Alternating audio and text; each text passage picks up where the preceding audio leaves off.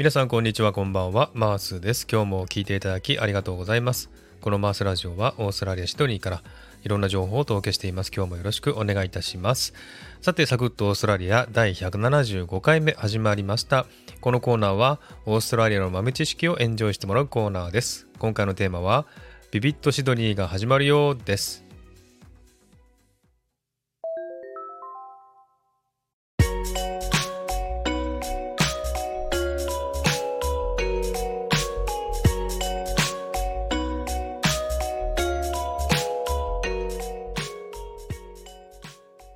さあ皆さんやっと再開する日が来ました。このビビットシドニー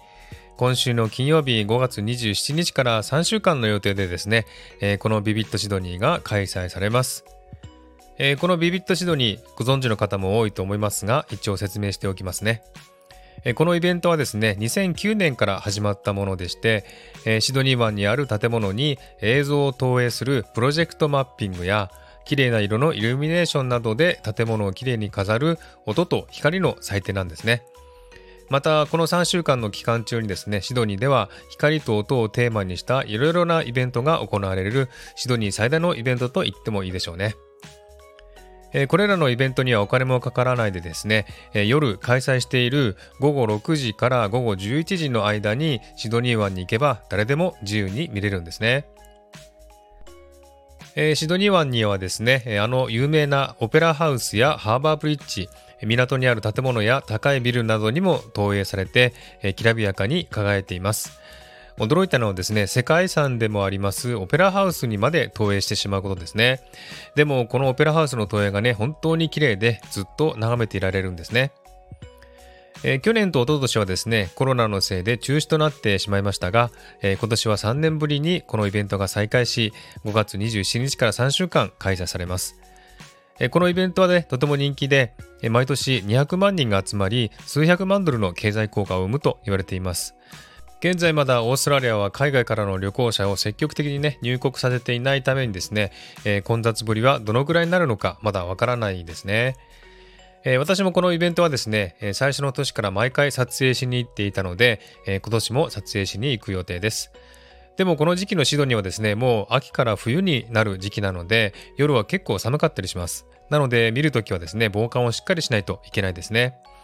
でも寒くてもですね、えー、綺麗なライトアップを見ていると寒さも忘れますね。え、興味のある方はですね、え、来年5月にまた開催される予定ですので、ぜひその時期に来てみてください。えもし本気で見に来ようと思っている方は混雑するかもしれませんので早めに飛行機のチケットを取っておいた方がいいかもしれません。えそして余談ですがもし本気で来ようと思っている方はご一報くださればシドニーの案内もして差し上げますよ。かっこ無料ではないですが、かっこ笑い。そして実はですね、このビビットシドニーの様子をインスタライブで配信しようと思っています。まだ日時は決まっていませんが、決まったらこのチャンネルでお知らせしますので、ぜひ見に来てくださいね。え、私のインスタグラムもですね、過去のビビットシドニの写真を載せていますので、え、興味のある方は見てみてください。え、今年の写真もですね、インスタグラムに載せる予定ですので、ぜひフォローしてくださいね。えそしてこのビビットシドニの写真をインターネットでね、検索してみてください。とても綺麗な映像や写真が出てきますよ。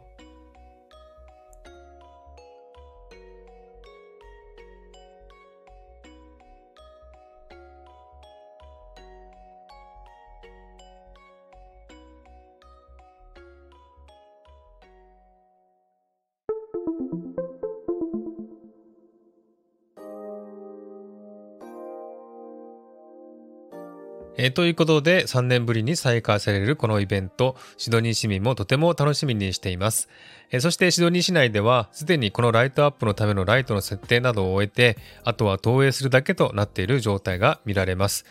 あのシドニー湾にあるハーバーブリッジもですね、テストを何回か繰り返していて、準備に忙しいようですね。